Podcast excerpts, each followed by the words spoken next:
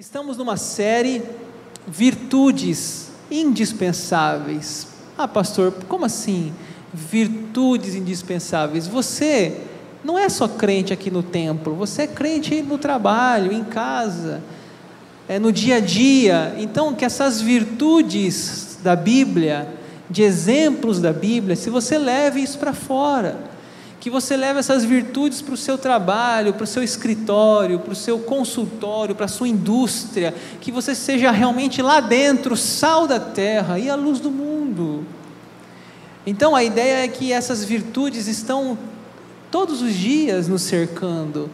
E hoje e nós falamos, começamos nessa série com o tema integridade, que é essencial. Você vai no mercado, né? Naquela época a gente pagava as coisas em dinheiro, hoje poucas pessoas né, ainda usam dinheiro. Aí quanto que deu a compra? Deu 40 reais. Você vai lá e dá uma nota de 50. A atendente, ela devolve 20. Ela se confundiu. Ela achou que você deu 30. Ela achou que você deu, né? É, deu a mais, deu 60, ela te devolveu a mais. Você tem que fazer o quê? Ô senhora, você me devolveu 10 reais a mais, eu te dei 50, deu 40, era para devolver 10. Você me devolveu 20, ou seja, eu estou te devolvendo 10. Mas eu pergunto, todo mundo faz isso? O que, que a pessoa faz? 20, ela olha, ela fala assim: ganhei o dia. Que sorte a minha, Deus me abençoou. Não é assim que os políticos fazem? Graças a Deus, o cara mete, rouba, faz tudo e fala, graças a Deus. O ladrão faz isso também, né? O ladrão pula a casa, sube o um muro, corre até da polícia, chega lá vivo na, na sua casa e fala, graças a Deus. Que graças a Deus é essa? É? Que graças a Deus. Então, a integridade é aquela virtude de a gente fazer o que é certo, da gente devolver os 10 reais Aí a pessoa fala assim: Olha, muito obrigado, porque se você não devolve, eu pago do meu bolso no final do dia. Eu pago do meu bolso. Você fez o certo. Você foi o sal da terra e a luz do mundo. Você fez o que deveria ser feito. Integridade. Depois falamos sobre o comprometimento. Falamos que vivemos dias hoje de relações descartáveis, né? sem compromisso, é, se dispensa uma intimidade maior, e nós somos chamados a ser uma geração de compromisso. O que a gente fazer, fazer bem feito. Ah, estou trabalhando, veste a camisa, né? faz bem feito seu trabalho, se dedique na igreja, seja pontual, seja ativo na célula, nos cultos. Ah, eu faltei no culto porque eu estou em viagem, beleza, mas tem gente que a gente até brinca, né? pula amarelinha. Vem um domingo, falta um. Vem um domingo, falta dois. Não tem compromisso, não tem firmeza, não é o seu compromisso não está ali na sua agenda, a igreja. Dá, vai quando der. Então a gente tem que ter compromisso com as coisas, com a família, com a esposa, com o esposo, com o trabalho, com a igreja. Nós falamos sobre isso aqui semana passada. E hoje o nosso tema coragem, né? Essa virtude indispensável a virtude de ser uma pessoa corajosa, de ter coragem. O que é coragem? Coragem é enfrentar dificuldades, ultrapassar situações de perigo, enfrentar o medo. Isso é coragem. Sinônimos de coragem, vamos entender melhor aqui. Palavras que têm o mesmo significado. Coragem, vamos lá: ânimo, bravura, valentia, determinação, força, perseverança, constância, coragem. Né? A coragem está tá relacionado a essa pessoa que está disposta a superar-se, a ser melhor a cada dia, a deixar os seus medos para trás e procurar né, ser uma pessoa melhor a cada dia. Isso é coragem. O medo, talvez, é o maior inimigo da coragem é o medo. Olha o que diz na Bíblia, 2 Timóteo 1,7: Porque Deus não nos tem dado espírito de covardia, mas de poder, de amor e de moderação. Esse texto ele está escrito para um jovem chamado Timóteo. Timóteo era um jovem pastor. Ele tinha medo, talvez medo de pregar, medo de falar em público, medo de corrigir os irmãos faltosos. Paulo fala: Ei, Timóteo, Deus não nos tem dado espírito de covardia, mas de poder, de amor e de moderação. Eu acho bonita a palavra moderação, né? Não é que você vai gritar com as pessoas, não é que você vai ser mal educado, não é que você vai desrespeitar, isso não é coragem, isso é falta de respeito. Coragem é de maneira pontual você enfrentar uma determinada situação e até mesmo, se necessário, corrigir uma situação. Isso precisa de coragem. Deus não nos tem dado, Timóteo, um espírito de covardia, mas de poder, de amor e de moderação. Então a coragem é isso, né? essa disposição de enfrentar esse medo e fazer o que deve ser feito. Do que você tem medo? Se eu perguntasse aqui para vocês, né, algumas coisas assim, é, por exemplo, vamos fazer aqui uma, uma, uma análise, né, com vocês. É, talvez algumas pessoas aqui tenham medo, né, barata, né? Não é só homem que medo de barata, não, gente. Eu já vi, não é só mulher, não, eu já vi homens que têm medo. Rato, né? Eu já vi pessoas que têm medo. Aparece um rato em casa, o marido sobe em cima do, da cadeira. Ô oh, amor, mata, mata o rato, a mulher que tem que matar. Eu não sei porquê, talvez porque na infância dele teve algum trauma, sei lá, mas tem medo. E a gente tem que.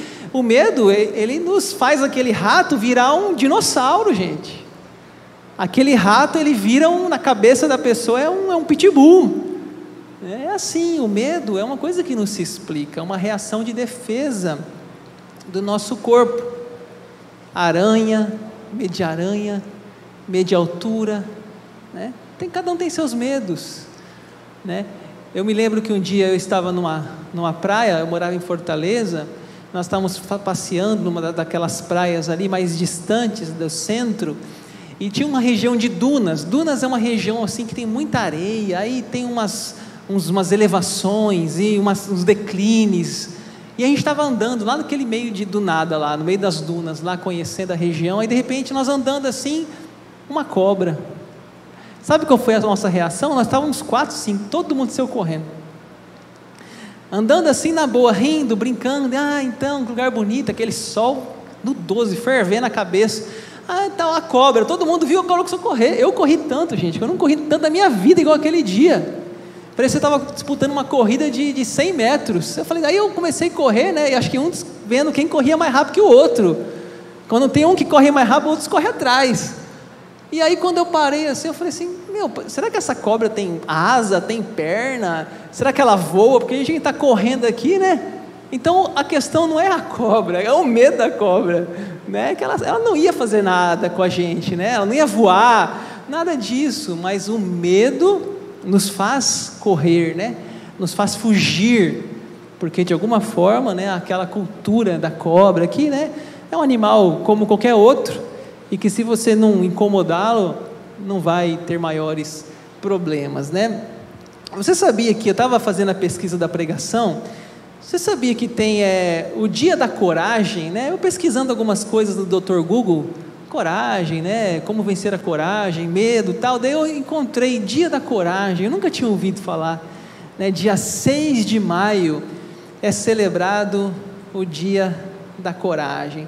Deixa eu ver então agora se nós temos aqui corajosos. Você vai me levantar a mãozinha assim, se você tiver medo de alguma coisa. Tá? Deixa eu ver aqui. Medo de barata. Começar bem leve. Medo de barata. Quem tem medo de barata? Deixa eu ver. Tá. Quem tem medo de rato? Rato. Oh, mais barato, é interessante, né? Agora eu quero, vamos aumentar o nível. Quem tem medo e não vai naquelas montanhas russas, aqueles brinquedos radical, quem não vai de jeito nenhum, deixa eu ver. Aumentou um pouquinho mais. Aumentar o nível agora, hein? Quem tem medo e nunca faria pular de paraquedas, deixa eu ver aqui. Aumentou mais. Né? Olha aí, aumenta mais. Né? Pular de paraquedas, você imagina, você está dentro do avião, abre a porta fala, pula. Aí você olha, meu amigo, tem que ter coragem.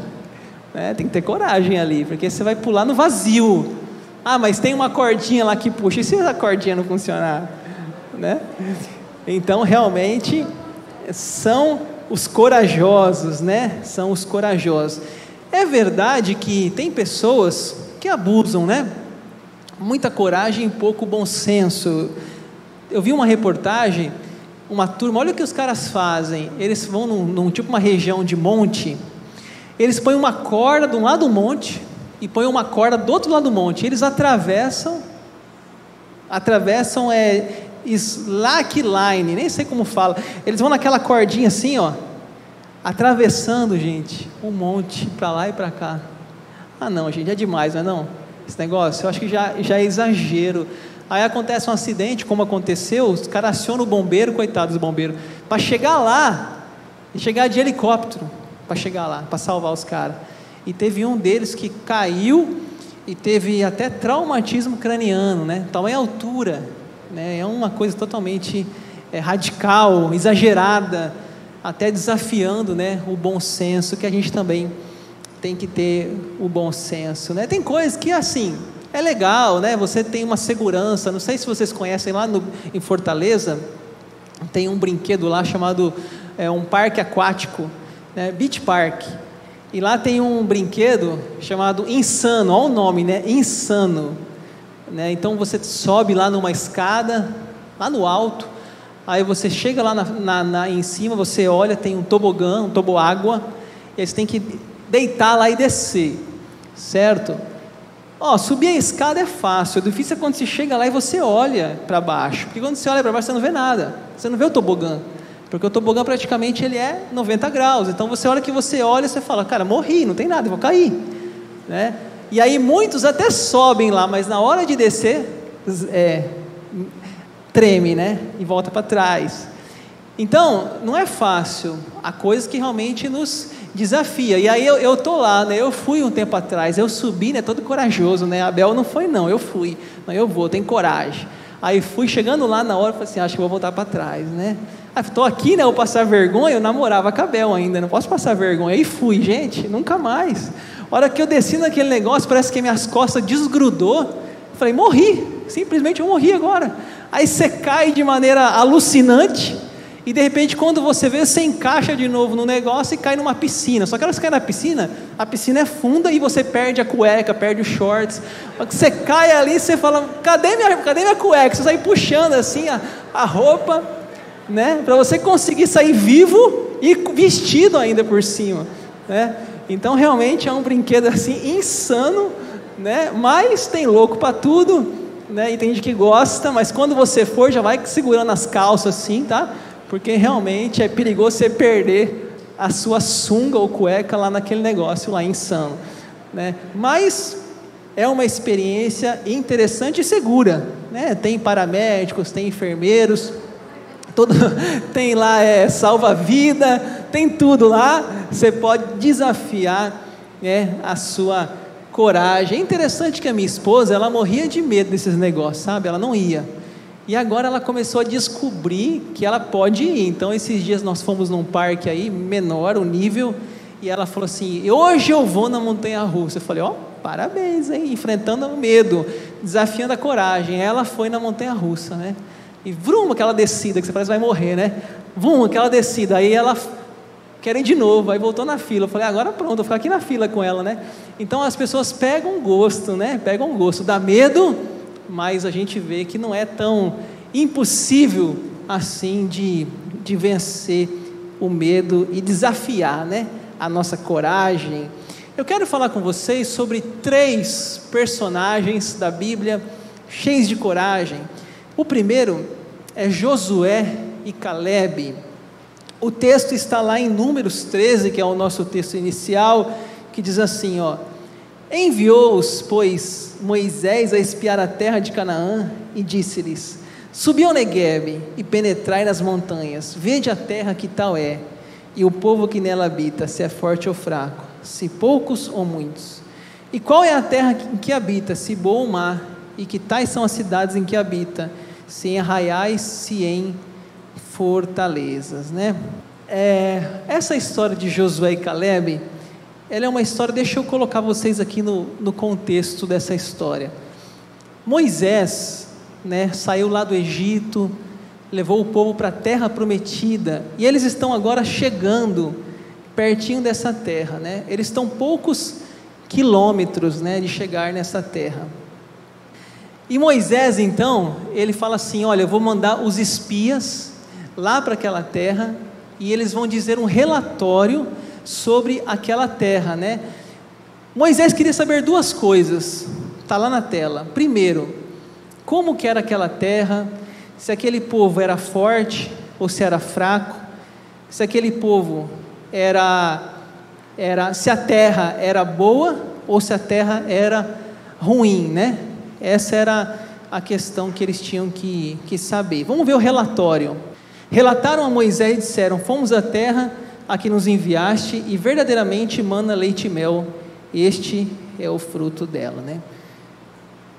Estava respondida a pergunta: a terra era boa, a terra manava leite e mel.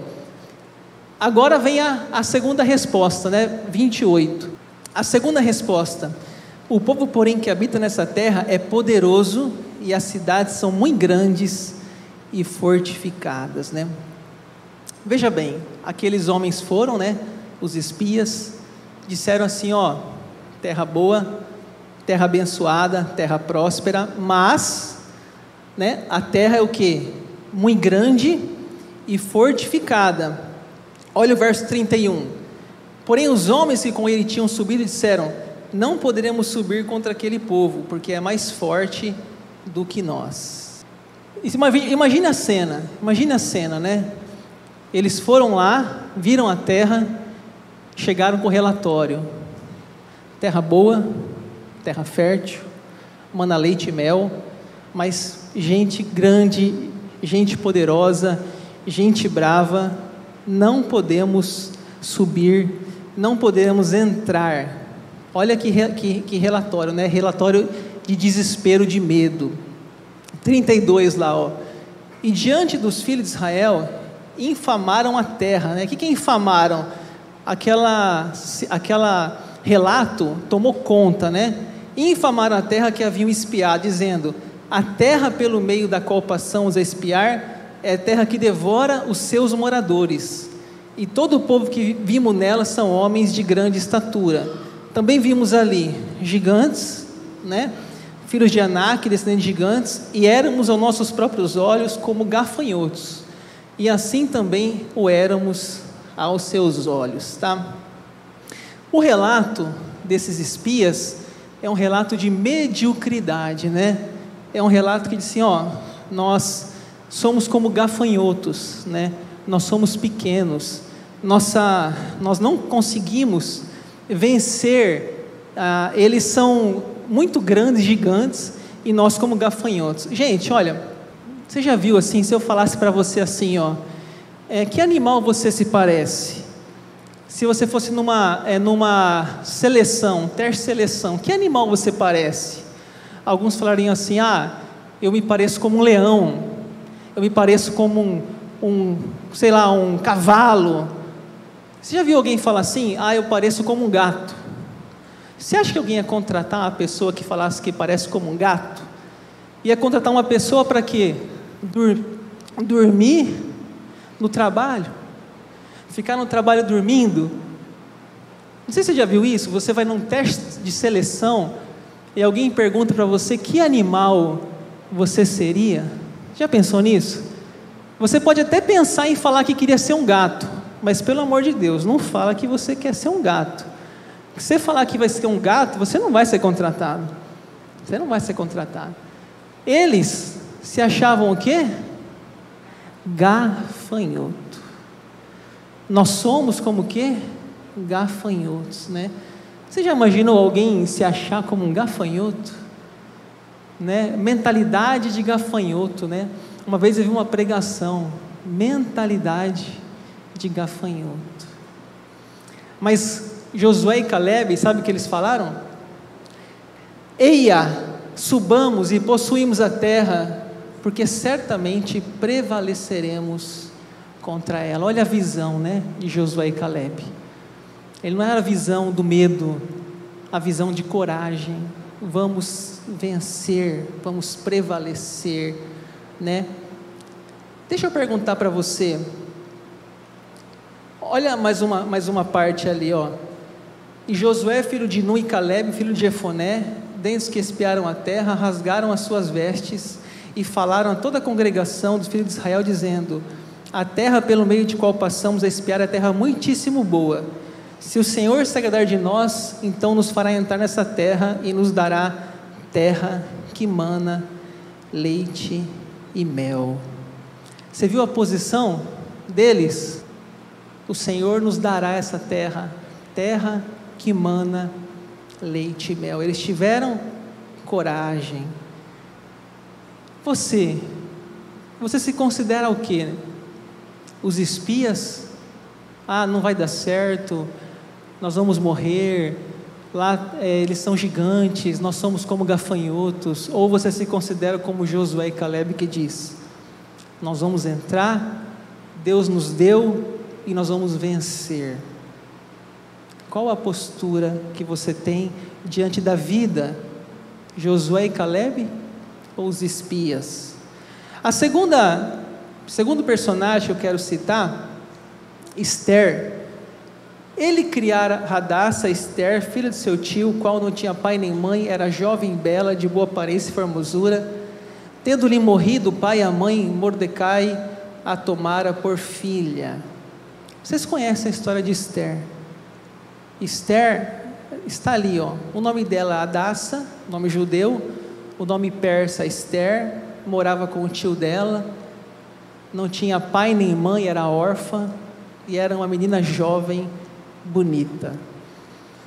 No contexto da vida dela, o rei da época dela ficou sem mulher, Avasti, tirou Avasti do trono. E ele fez um concurso Miss Persa para conseguir uma mulher para ser sua esposa. Esther foi escolhida como a esposa do rei. Beleza, Esther está lá. Esther está lá na, no palácio como rei. Mas um dia, o, o Mordecai, que é o tio dela, então lhes disse Mordecai que respondesse a Esther: Não imagines que por estares na casa do rei, só tu escaparás entre todos os judeus, porque se de todo te calares agora, de outra parte se levantará para os judeus socorro e livramento. Mas tu e tua casa e teu pai perecereis, e quem sabe se para conjuntura como esta é que foste elevada rainha. Existia um cara lá no governo chamado Ramã, e Ramã queria destruir os judeus. Mordecai ficou sabendo e falou com a Esther: falou, Esther, isso é uma coisa para você, minha filha. Não sei se você sabe, mas tem uma pessoa aí dentro que quer destruir os judeus. O nome dele é Ramã. Esther, você precisa fazer algo. Se você não fizer algo, Esther, não pensa que por você ser rainha, que você vai se livrar, viu? Olha lá o que fala. Se você se calar, Deus vai levantar outro socorro, né? E você não pense que você vai escapar, não, porque você também é, é, é judeu, você é judia. Mas eu acho bonito que ele fala no final: quem sabe se para conjuntura como esta que você fosse elevada rainha? Esther, olha, eu sei que você, Esther, nem imaginou estar aí. E eu sei, Esther, que você não tem às vezes coragem de fazer alguma coisa, mas Deus conta com você, Esther. E o momento é decisivo. E a Esther, então, né, o que, que ela fez? Vai, ela disse, ajunta todos os judeus que se acharem em Suzã, jejuai por mim, e não comais nem bebais, por três dias, nem de noite nem de dia. Eu e as minhas servas também jejuaremos, depois irei ter com o rei, ainda que é contra a lei, se perecer, pereci. Sabe o que ela falou aqui? O certo é isso, eu tenho que fazer isso, é minha missão, é meu propósito, se eu morrer, eu morri. Se me enterrarem fazendo o que é certo, vai ser assim. Se perecer, pereci. E ela faz o que é certo. Ela enfrenta, denuncia Ramã e consegue tirar o Ramã e os judeus são livres. Coragem, gente. Coragem. Coragem. Às vezes você tem que tomar uma decisão às vezes tem que mandar um funcionário embora, às vezes tem que fechar uma empresa ou abrir uma empresa, às vezes tem que chamar a atenção do cônjuge, do marido, da mulher, às vezes tem que fazer confrontar um filho. Não é fácil, mas temos que ter coragem para tomar a decisão certa. E último lugar para a gente finalizar, Davi. Davi, porém, disse ao filisteu: Tu vens contra mim com espada e com lança e com escudo, eu, porém, vou contra ti em nome do Senhor dos Exércitos, o Deus dos Exércitos, Deus dos Exércitos de Israel, a quem tu tens afrontado. Eu encerro com uma história bem famosa que vocês conhecem, a batalha de Davi e Golias. Na época, não lutava exército de Israel contra o exército dos filisteus, era um homem contra um homem. E aquele homem que vencesse, todo o exército venceu. Você sabe que Golias, ele tinha quase 3 metros de altura. Veja bem, eu tenho 1,80m. Imagina que é uma pessoa de 3 metros. Golias ia lá no meio do, do, do vale de Elá e dizia: Quem vai me enfrentar? Quem é o corajoso? E Davizinho, um dia vai levar queijo para os seus irmãos. E quando ele chega lá, ele ouve aquele Golias dizendo essas coisas. Sabe o que ele fala? Quem é este incircunciso filisteu a afrontar o exército de Deus vivo? Os irmãos falam: oh, você é um gurizinho, Davizinho, vai lá cuidar das ovelhas, fica quieto, diz Eliabe. Mas ele fala: não, eu quero lutar. Aí você sabe a história, coloca nele uma roupa, uma armadura, uma armadura ele não, não, não se dá bem com a armadura, ele pega uma, uma funda, umas pedras, e ele vai. E Golias fala assim: Ô oh, seu cão, chama ele de cão, Davi de cão. E ele acerta uma pedra bem na testa do gigante e derruba o gigante. Realmente, gente, o Davi era um valente, era corajoso a coragem é importante em nossa vida. Você imaginou se esse ato aqui de Davi, se ele recua? Já imaginou se Esther, se ela recua? Já imaginou se Josué e Caleb, se eles recuam? O que seria da história do povo de Deus? Coragem. Eu encerro. Quem é seu Golias? Talvez seu Golias não seja um gigante de três metros mas talvez seu Golias seja um problema que você enfrenta, seja um problema de desemprego, de solidão, seja um problema financeiro, uma decisão que tem que ser tomada. E sabe o que tem mais? Não tem só gigantes externos, tem gigantes internos. Depressão, medo, ansiedade. Gigantes internos. Às vezes os gigantes internos são inclusive mais difíceis do que os externos. Qual é o seu gigante? Eu quero encerrar dizendo assim: olha, desenvolva coragem, desenvolva. Quando você tiver oportunidade numa montanha russa, vá. Tiver oportunidade de falar em público, fale. Perca o medo, enfrente o medo, desenvolva coragem. Precisa, ah, pastor, eu não consigo confrontar o meu filho, meu filho faz tudo errado, eu não consigo confrontar. Desenvolva, começa confrontando, começa corrigindo. Você, marido, quando você vê a sua mulher fazendo algo errado, confronta, tenha coragem. Você, mulher, também confronte o marido, porque talvez a única esperança que ele ou ela tem é você. Porque ninguém tem coragem de falar muitas coisas. Às vezes, um adolescente está namorando um relacionamento doentio, não tem coragem de terminar. Não tem coragem de terminar um namoro, porque eu já acompanhei um caso assim. Uma adolescente que não gostava do menino, não queria namorar, mas disse, pastor, eu não posso terminar. Eu falei, por que não pode terminar? Porque se eu terminar, ele falou que se mata. Falta-lhe coragem. Falta-lhe coragem. A coragem, ela é necessária, irmãos. Ela é necessária em nossa vida, fazer a coisa certa. Eu encerro com uma frase de Luther King: A capacidade máxima de um homem não se mede nos momentos de conforto e conveniência, mas nos tempos de desafio e controvérsia. Luther King, na época dele, as pessoas, brancos e negros, eram separados. Se estava um negro num banco do ônibus sentado, tinha que levantar para o branco sentar. Ele lutou pela igualdade racial. E ele disse assim: nos tempos, um homem, uma mulher, né, a capacidade não se mede nos momentos de conforto, mas nos tempos de desafio e de controvérsia. Eu encerro também com uma frase de Karl Barth, um teólogo, que fala: coragem é um medo entregue em orações. Entrega para Deus o seu medo. Entrega para Deus. Fala, Deus, olha, eu preciso tomar uma decisão. Eu preciso confrontar. Eu preciso falar em público. Eu preciso terminar um namoro. Eu preciso ter coragem, mas eu não consigo. Me ajuda, Senhor, me ajuda.